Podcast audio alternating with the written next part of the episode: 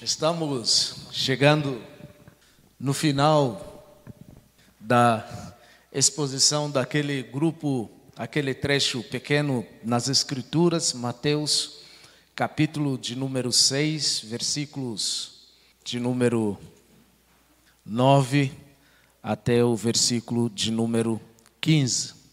Estivemos ao longo destes meses, últimos meses, desde o mês de setembro, lidando com ah, esta, este trecho, esta unidade, e agora então nós chegamos ao final dele, na esperança de que próximo domingo e talvez o outro domingo, nós vamos conversar a respeito também de um texto ah, que precisa da nossa compreensão e entendimento que é o texto de Hebreus, capítulo 6, versículos de 1 a 8.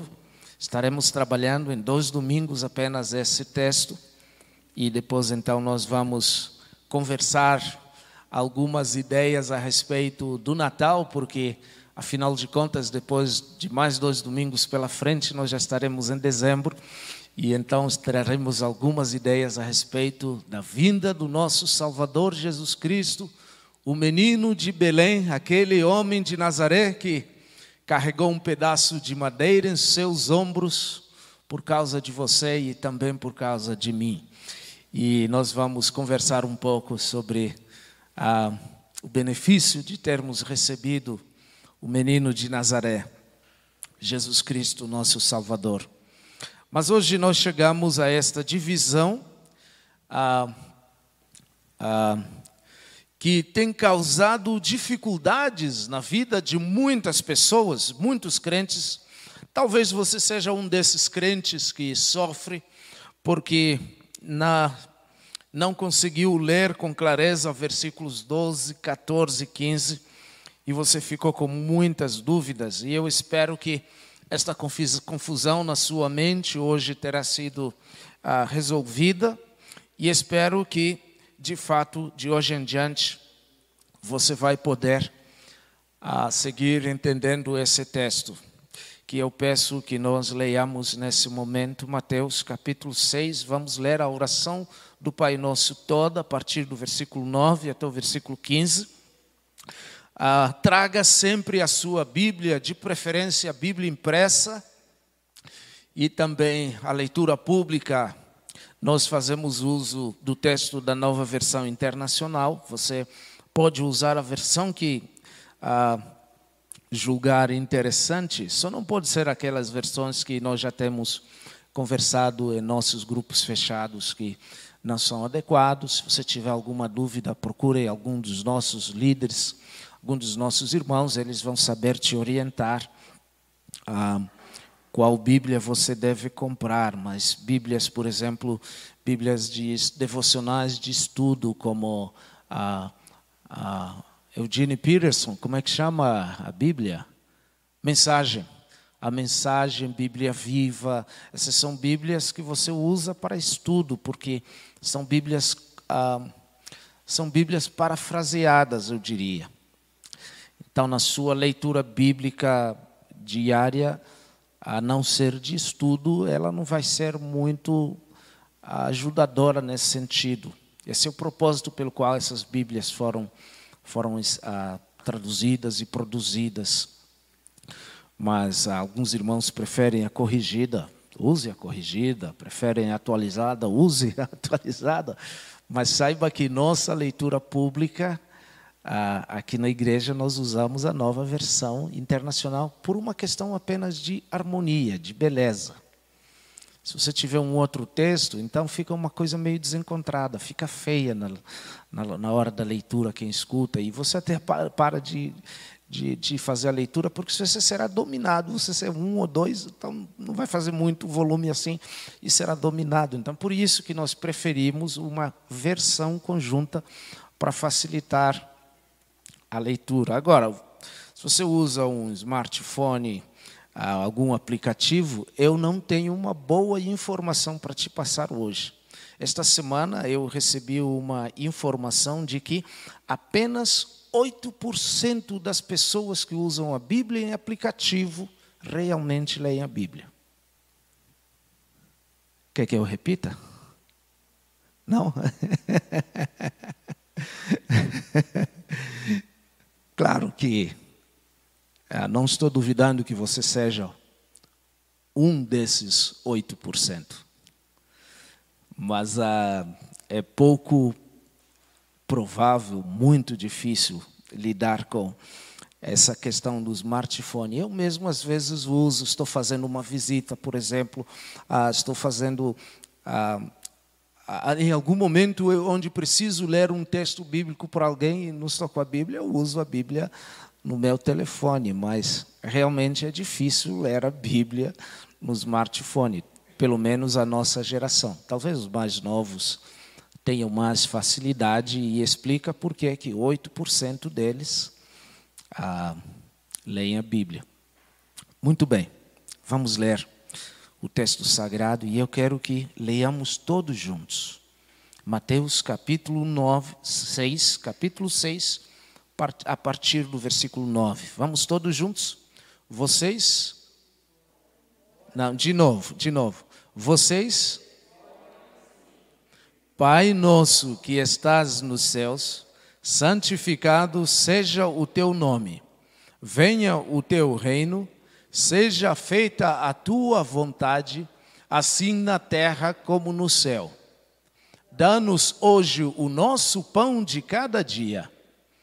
Perdoa as nossas dívidas, assim como temos devedores. E não nos deixes cair em tentação, mas livra-nos do mal, porque teu é o reino, o poder e a glória para sempre. Amém. Versículo 14 e 15. Pois se perdoarem as ofensas uns dos outros, o Pai Celestial também perdoará vocês. Mas se não perdoarem uns aos outros, o Pai Celestial não perdoará as ofensas de vocês. Que Deus nos ajude nesse texto que nós lemos, um texto muito conhecido e um texto que a gente quer aprender o que que ele está dizendo. Será que Jesus está ensinando uma ideia de salvação pelas obras? Será que é isso que está aqui? E com isso nós introduzimos a, a, aquela ideia que começou na nossa aula de escola dominical sobre qual o entendimento do texto de Hebreus, capítulo 6, porque se você começar a perceber esse assunto nesses versículos 3 que nós lemos, ele já faz link com o texto de Hebreus. É um texto também problemático, em que su suscita muitas dúvidas. Alguns de vocês estão na sala de escola dominical ah, na aula do professor Cuca, que parece-me que não deve estar aqui hoje, e com isso ah, o Couto está me dando um sinal, sim, ele não deve estar. Exatamente, então os alunos do Cuca e os alunos do Aniel, o Aniel também não conseguiu sair de casa por causa ah, da corrida da Fórmula 1. Eu mesmo tive dificuldades hoje para chegar aqui também, e eu sei o que é que o Aniel está passando, porque ele mora, ah, faz fundo a casa dele com ah, o autódromo, e então ele não conseguiu sair hoje para estar conosco, mas ele está nos acompanhando, participando do culto, e então conheço os alunos do Aniel, os alunos do Cuca, devem permanecer aqui para ah, estudarmos juntos hoje a palavra do Senhor. Mas me referia ao Cuca, de que ele lecionando o curso de gestão de projetos na vida do cristão, especialmente para a maior parte dos nossos jovens, ele trabalhou com esse conceito de métodos do estudo bíblico chamado OICA. É um acróstico, é uma sigla. OICA quer dizer observação, interpretação, correlação de textos e aplicação. Então, quando nós vamos fazer um estudo bíblico, seja uma devocional pessoal, seja preparar uma aula para a escola dominical, preparar um sermão, como no caso estamos conversando, esse critério tem que estar na nossa mente para poder observar o contexto daquele versículo ou daquele grupo de versículos que nós estamos lendo e estudando. Por quê? Porque é o que vem antes e o que vem depois que vai nos ajudar a entender corretamente o que nós estamos lendo. Porque se nós não soubermos o que vem antes e o que vem depois, nós teremos dificuldades de fazer uma boa interpretação e, consequentemente, uma boa compreensão do texto que nós estamos lendo. Eu imagino que você esteja lidando com estas regras para realmente estudar a sua Bíblia no seu dia a dia. A dúvida que surge é quando as pessoas leem esse texto e eles dizem: Ué, o texto diz que se nós perdoarmos, seremos perdoados. E se nós não per perdoarmos aos nossos devedores, perdemos a salvação? Será que é isso que Jesus está ensinando? Será que ele está dizendo que se a gente perdoar, perdoar, perdoar, perdoar o bastante mesmo, então a gente acumula créditos? Essa palavra hoje é famosa, é mágica no, no nosso dia a dia, né? A gente acumula créditos e então vai dizer: ah, sim, Deus vai dizer: ah, sim, Durval, eu gostei. Vou perdoar você também, porque você conseguiu perdoar tantas pessoas. E a pergunta que eu te faço é: quantas pessoas a gente precisa perdoar para que acumulemos crédito? Quantas? Será que é um número absoluto? 500 pessoas, talvez. Se você perdoar 500 pessoas, então Deus também vai te perdoar. Será que é assim? Ou é uma média ao ano? Se em média você perdoar, durante o ano, em média, perdoar 100 pessoas, ah, também Deus vai te perdoar. Será que é assim? Ou é um percentual? Não, não precisa ser 100%. Mas digamos, 90%. 90%. Porcentagem sempre no singular. Você perdoou 90%. Então está de boa. É isso. Mas vem cá. Da onde você tirou esse número? Para tirar a porcentagem de 90? Isso contraria o restante de todas as escrituras.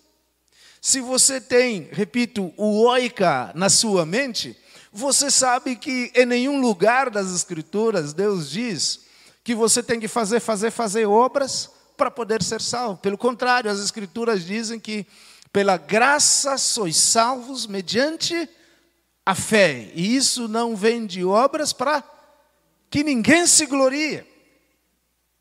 Nós estamos citando aqui Efésios, capítulo 2, versículos 8 e 9. O versículo 10 diz que as boas obras são importantes. Deus criou as boas obras para que de antemão nós andássemos nelas. Ou seja, a, a salvação é um dom gratuito de Deus, as obras não salvam, mas as obras fazem parte da vida cristã. E nesse sentido, como cristãos, nós não podemos parar apenas no versículo 9, temos que ler o versículo 10 também. A Bíblia inteira ensina que a salvação é pela graça, através da fé, não através de obras. Sim, conhecer a Cristo como Salvador, isso quebranta o nosso coração, ele rasga o nosso coração, nos torna pessoas mais sensíveis e acessíveis a perdoar aqueles que nos ofendem, aqueles que nos magoam. Corações quebrantados são corações que aprendem a perdoar, porque aprendem com Jesus, aquele que sabe nos ensinar como é que nós devemos perdoar. Isso, meus irmãos, sugere que nós não fazemos ideia do tanto que Deus nos salvou e perdoou se nós estivermos com o coração duro, negando o perdão aos outros. Significa que nós não entendemos nada, não vimos coisa nenhuma. É isso que nós queremos conversar nesta manhã. Em resumo, é isso mesmo: que o perdão de Cristo rasga o nosso coração, quebranta o nosso coração de tal forma que Ele mesmo, Jesus Cristo, nos capacita a perdoar.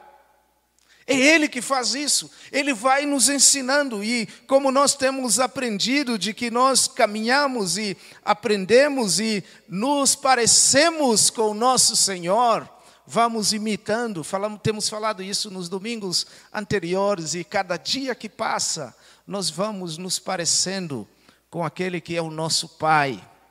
Ele é um Deus de amor, Ele é um Deus perdoador, e Ele vai trabalhando em nós o mesmo desejo de que também aprendamos com Ele. Como é duro perdoar, mas é possível. Porque nós nos assemelhamos com nosso Pai. Outro dia, meu filho e eu estávamos descendo do elevador e um ah, vizinho, um condômino que mora, conhecido nosso, moramos no mesmo prédio, ele olhou assim e disse: Rapaz, como seu filho se parece com você?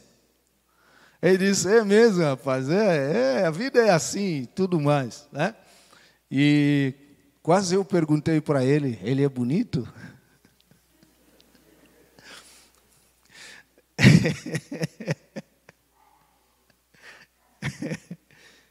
é, o Mateus está aí. Foi isso, né? Foi, aí, ó, ele está dando sinal de joia. Né? Como ele se parece com você? A ideia é que cada dia que vai passando, nós vamos nos parecendo com Jesus Cristo. Ele nos capacita para isso. Inclusive nessa questão do perdão. Então veja, essa oração, ela não está falando acerca daquele que ainda não conhece a Cristo. O próprio contexto nos mostra quem é que está orando, Pai nosso que estás no céu. Quem é que está orando? Jesus. Claro que é Jesus que está orando, mas lembra que ele está ensinando aos seus discípulos, aqueles que já são dele. E o que é que Jesus diz no Evangelho de João? Aquele que o Pai me dá, este veio a mim. E o que está das, nas minhas mãos, de modo nenhum o arrancarei fora. Irmãos, o crente em Cristo Jesus, o crente em Cristo Jesus, não tem demônio suficiente no inferno capaz de arrancá-lo das mãos de Jesus. Isso é uma clareza. Portanto, esta oração, ela não está se referindo àquele que está clamando por necessidade de conhecer ao Salvador. Não é isso, alguém que ainda não é crente, alguém que não é convertido. Não é desta pessoa que o texto está falando. Esse texto não é de alguém que está chegando diante de Jesus e diz: Olha, Deus, olha para minha ficha. Eu tenho tantos créditos. Eu tenho 200 perdões concedidos em meu nome. E, portanto, quero que me perdoe também através do teu filho Jesus. Não, não é isso que está sendo ensinado aqui. Não é a ideia de que nós seremos perdoados para sermos salvos, porque nós conseguimos perdoar aos nossos devedores. Essa é a oração de quem chama Deus de Pai, de quem conhece ao Senhor. E o que ele está ensinando é duro perdoar? Claro que é. Um ditado nosso diz que ah, quem nunca teve uma ferida não leva a sério uma cicatriz. É duro, mas não é impossível. Lembra quando Jesus estava lá na cruz pregado? O que, é que ele disse? Pai, se possível, me ajude. Passa de mim esse, mas não seja feita a minha vontade, e sim a tua vontade. Não a minha vontade, mas a tua vontade. E Jesus vai passar lá no Getsemane, passar naquela cruz e sofrer e morrer para nos amar, para mostrar esse amor. Irmãos, com muito cuidado, eu quero apresentar aqui nesse texto duas lições que eu quero que a gente leve para casa ao sairmos daqui. Você é crente? E se é crente, então, se você é crente, ah, as portas têm que estar abertas para pedir perdão e para conceder perdão. Isso é possível. Não por causa da sua força, não por causa da sua mente intelectual. Eu conheço tantos versículos sobre ah, o perdão na Bíblia e tudo mais. Não, não, não é a sua força. Tem coisas que acontecem com todos nós que realmente, se não for a graça, não teria perdão, não. Mas é possível porque a graça é maior do que tudo isso. E o Senhor não teria pedido algo aos seus filhos que ele sabiamente soubesse que seríamos incapazes de fazer. Versículo de número 12 nos diz: Perdoa as nossas dívidas, assim como perdoamos aos nossos devedores. A gente não perde a salvação, isso já está cansado, e creio que se você congrega conosco, pertence a esta igreja. Esta informação nós já mostramos nas Escrituras de várias formas, de que esse é o entendimento correto das Escrituras. Não existe perda de salvação, a não ser que você nunca foi crente. Tenho dois filhos. E eventualmente eles fazem o que me agrada, eles sabem disso. E outro detalhe, não precisa ninguém chegar para eles para eles saberem que o papai não gostou do que eles fizeram. Bom, o rosto também não ajuda, né? Está sempre amarrado e, e eles sabem de longe que o pai não gostou. Mas vou tocá-los de casa por causa disso? Sim ou não?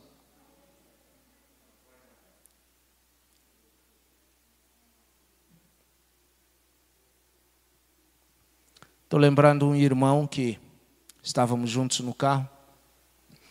O filho andou em caminhos tortos que o pai nunca lhe ensinou. Mas o filho andou. Infelizmente, isso tem acontecido nos nossos dias com uma frequência maior.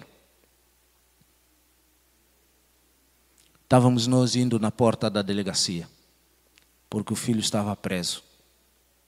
E esse irmão olhou assim para mim e disse: Pastor, eu nunca passei em frente a uma delegacia.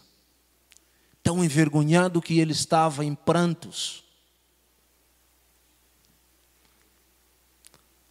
Mas aquele homem abandonou o filho?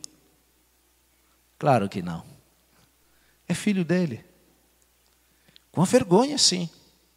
A mesma coisa acontece quando você e eu pecamos diante de Deus. Isso confronta o nosso relacionamento de comunhão com Deus.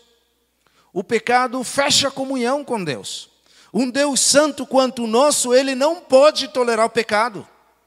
Ele se entristece, ele condena, ele pune e às vezes ele disciplina. Mas nós somos filhos de Deus, glória a Deus para sempre, lavados pelo sangue de Jesus Cristo, e compareceremos um dia na presença de Cristo, não porque nós conseguimos viver um cristianismo puramente correto, moralmente aceitável, e por isso que nós estamos lá bonitinhos, filhos de Deus, glória a Deus, salvos. Não, não é por causa disso. Você e eu um dia estaremos na presença de Deus por causa do sangue de Jesus Cristo. Porque se dependesse das suas obras, aquelas que você faz para impressionar as pessoas, o pastor, o corpo diaconal e tudo mais, quando está nas quatro paredes, você se comporta igualzinho qualquer ímpio que você possa imaginar, você nem de longe passaria na presença de Cristo. E o que eu falo a respeito de você, eu falo de mim mesmo. Nós somos perdoados por causa da graça. A salvação que Deus nos deu, ela tem efeitos práticos hoje, aqui e agora. É um desses resultados práticos é a similaridade nossa com o Senhor. Nós vamos nos conformando cada dia à imagem de Cristo, cada dia. Cada dia com Cristo é melhor do que o dia anterior. Parece-me que é um clichê, porque você já me ouviu falar isso várias vezes. Mas essa é a grande verdade. Hoje, melhor do que ontem, porque hoje podemos aprender coisas novas e diferentes ao lado de Cristo. Amanhã, melhor do que hoje. E assim é uma vida ascendente. No slide passado, semana passada, fizemos uma escadaria mostrando como que a vida cristã é degrau a degrau até um dia chegarmos na entrada celestial. Aqueles que ainda não leram o livro Peregrino, eu sempre estou indicando e estimulando, porque quando penso no crescimento da vida cristã, naturalmente Jambunha presta um grande serviço para o cristianismo ao longo dos séculos. Eu te pergunto, você tem perdoado os que te ofendem? Ou você tem um cadernozinho de anotações como um crente que eu conheço e que ah, você não pode fazer nada contra aquele irmão. Ele ainda está vivo. E eu imagino, faz muito tempo que não vejo, mas imagino que o caderninho ainda está lá. Ah, o Durval, o Durval me olhou torto, ele não me deu bom dia a hora que ele chegou. Eu vou colocar o nome dele nesta listinha. Ah, eu estou magoado com fulano. Hum, fulano, nem posso cruzar com ele, porque Outro dia ele me ofendeu. Lembre, querido, as ofensas que os outros fazem contra você, em comparação ao que você fez contra Deus. Fichinha. É muito pequeno. São infinitamente menores do que a nossa ofensa diante do Pai. E é por isso que Ele nos capacita a perdoarmos aqueles que nos ofendem. Essa é a primeira lição muito prática que nós aprendemos nesse versículo de número 12. A segunda lição é que o perdão de Deus para o crente custou tudo para Deus. Dizer que somos salvos pela graça não é a mesma coisa que dizer que não custou nada. De novo, tenho dois filhos. E eu lembro os dois quando foram fazer a cirurgia das amígdalas. É, primeiramente o mais velho, não o Mateus. Os médicos diziam, tira esse senhor daqui. Né? Porque se fosse possível trocar de lugar, eu não teria pensado duas vezes.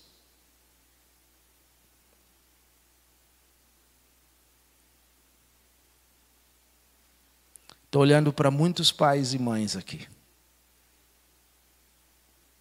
Quantas vezes vocês disseram, preferia que fizesse isso contra mim do que contra o meu filho?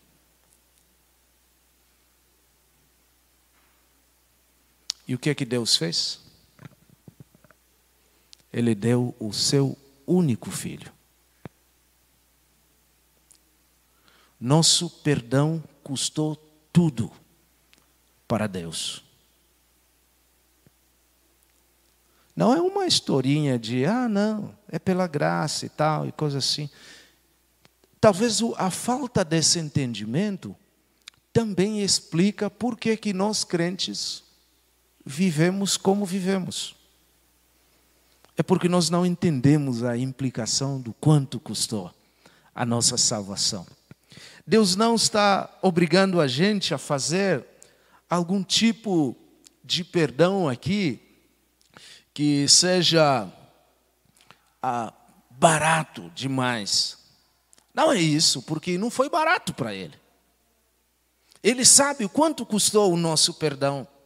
Envolveu o pagamento para a restauração da ofensa, o pagamento de sangue, o pagamento da morte do seu próprio filho. A boa notícia é que Não fomos nós que morremos naquela cruz. Não fomos nós que fizemos aquela restauração, foi Deus mesmo.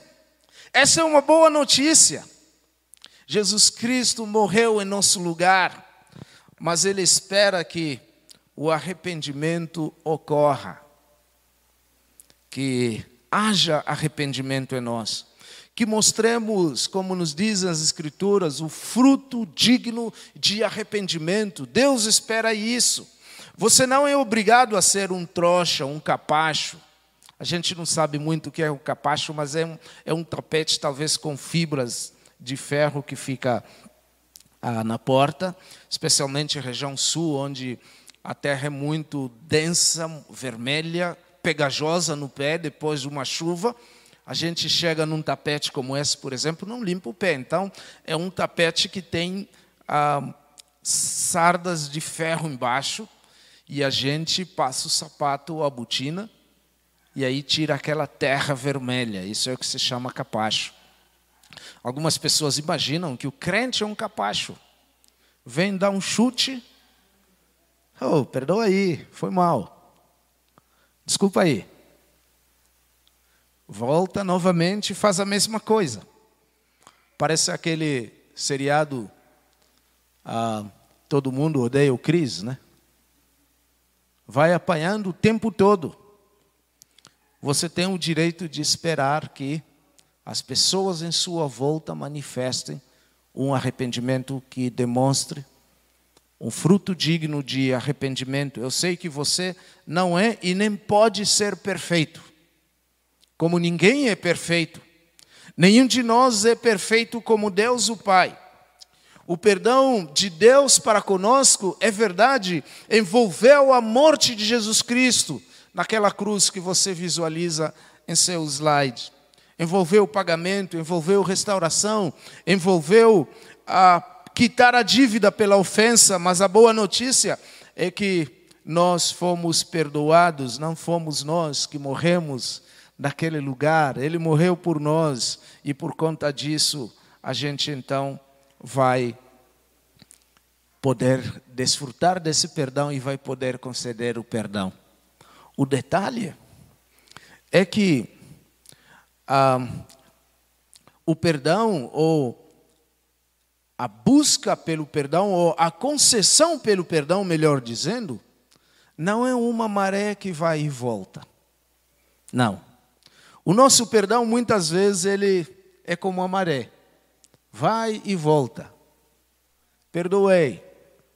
Amanhã, você lembra outro dia? Você fez isso comigo, né?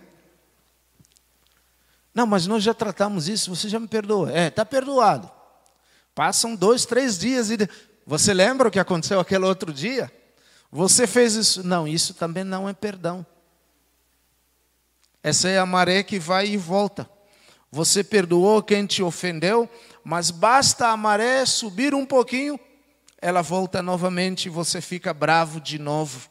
E não é assim que o nosso Pai nos ensina a perdoar, não é assim que nós, os filhos dele, devemos manifestar esse perdão aos outros. Não devemos ser adubadores de raiz de amargura, como nos diz o texto de Hebreus capítulo 12, versículos 14 e 15. Esforçam-se para viver em paz com todos e para serem santos. Sem a santidade ninguém verá o Senhor. E aí o versículo 15: cuidem que ninguém se exclua da graça de Deus, que nenhuma raiz de amargura brote e cause perturbação, contaminando a muitos. Não tem que jogar adubo na amargura, meu irmão e irmã. Não tem que alimentar a amargura. Não tem que fazer isso. Esses dias, conversando com um de vocês que tinha sido bastante ofendido, e ele contou para mim com a alegria, dizendo: Olha, pastor, eu achava que eu ia viver, ia querer vivendo para retribuir aquela ofensa que eu recebi. Mas, pastor, Está tão gostoso olhar que hoje tudo aquilo ficou para trás. Eu não era assim, pastor. Ah, como aquelas palavras me fizeram bem ouvir isso. É assim mesmo. Deus vai nos ensinando, Deus vai alimentando a nossa fé. Ao invés de jogarmos adubo na amargura, vamos jogar adubo na graça que nós temos ouvido e aprendido. Você, meu irmão e irmã, está com dificuldades em perdoar, está com dificuldade em lidar com as mágoas que o tempo deixou no seu coração? Que tal começar a passar mais tempo refletindo sobre como você foi perdoado por Deus? Como Deus perdoou você? Sim, há dívidas na praça. Quantas? Tantas. Pessoas te devem coisas, é verdade. Não estou negando isso, mas reflita menos acerca dessa dívida e mais acerca do que te foi perdoado, do que Deus fez por você. Ah, pastor, aquela ofensa que aconteceu semana passada no Twitter, no Facebook, no parquinho enquanto levava as crianças para passear, ou sei lá onde, eu não consigo esquecer nunca Reflita. Reflita menos nessa ofensa e mais nas ofensas que você cometeu contra Deus. E o tamanho tantão assim do perdão que você recebeu dele. Sabe por quê? Porque isso vai te ajudar. Vai te ajudar a crescer, vai te ajudar a ver o tamanho do amor de Deus por você vai te ajudar a te moldar em alguém parecido com Jesus Cristo. Peça isso diante do Senhor. Pai, me ajude a perdoar. Dê nome aos fatos. Não consigo perdoar o João e o Antônio pela mágoa que me fizeram. Mas Deus, a tua palavra diz isso e eu quero ser parecido com Cristo. Eu quero te obedecer. Me dê força, me dê graça, Senhor, para que eu vença. Fale com Ele. Seja direto, seja específico, sem enrolação. Não esconda nada das suas faltas atrás de terminologias modernas como Senhor. O Senhor sabe mesmo das preocupações e dos perigos, das necessidades contemporâneas dos nossos. Não, não precisa falar isso. Conte para ele, Deus, ontem eu pisei na bola. Devia ter ajudado o João e o Antônio, tive a oportunidade para fazer isso, e eu não fiz porque estou com o coração duro. Conte isso para Deus. Fuja das desculpas projetadas na contemporaneidade. Fale de pronto, peça perdão, conceda perdão e se alegre, porque Ele vai te receber. E a sua liberdade nesse sentido, ela vai ser muito maior ainda. Sim, ela será acompanhada de evidências de fé, de evidências de discípulo e discípula de Jesus, de alguém que segue a Jesus Cristo e que você também aprende a perdoar e tem disposição de restaurar relacionamentos quebrados. Porque meus irmãos, no dia de hoje nós aprendemos de que perdoamos, porque entendemos que um dia fomos perdoados. Que Deus nos dê graça e nos abençoe. Vamos orar. Deus querido, obrigado. Ah, Hoje falamos nesta manhã de assunto que mexe com feridas. Eu não conheço a história de vida de cada um dos meus irmãos aqui. Tenho uma leve noção dos membros de minha família e imagino que eu conheço a mim mesmo, mas não tanto quanto o Senhor me conhece. E Deus, me achego a Ti como nós cantamos na tua presença, onde nós encontramos amparo, socorro, descanso. Senhor, o teu amor é tão grande que o Senhor é capaz de lidar com qualquer ferida que o tempo deixou no nosso coração. Nesse momento, Deus, também em intercessão como sacerdote teu, eu oro pela vida de cada um dos meus irmãos e irmãs. E peço graça, peço força, peço sabedoria, peço coragem, Senhor, para que se alguém vem lutando por, com alguma situação que ao longo do tempo não consegue perdoar, que no dia de hoje o Senhor use de misericórdia e alcance esse coração de cada um de nós aqui. Senhor, nos ajude a crescer, nos faz discípulos que crescem com Jesus e até o dia de estarmos com Cristo, plenamente semelhantes a Ele como Ele é, para eternamente vivermos para a Tua glória. Obrigado pela tua palavra nesta manhã, Senhor. Nós oramos nos méritos de Jesus Cristo, nosso Senhor. Amém. Amém.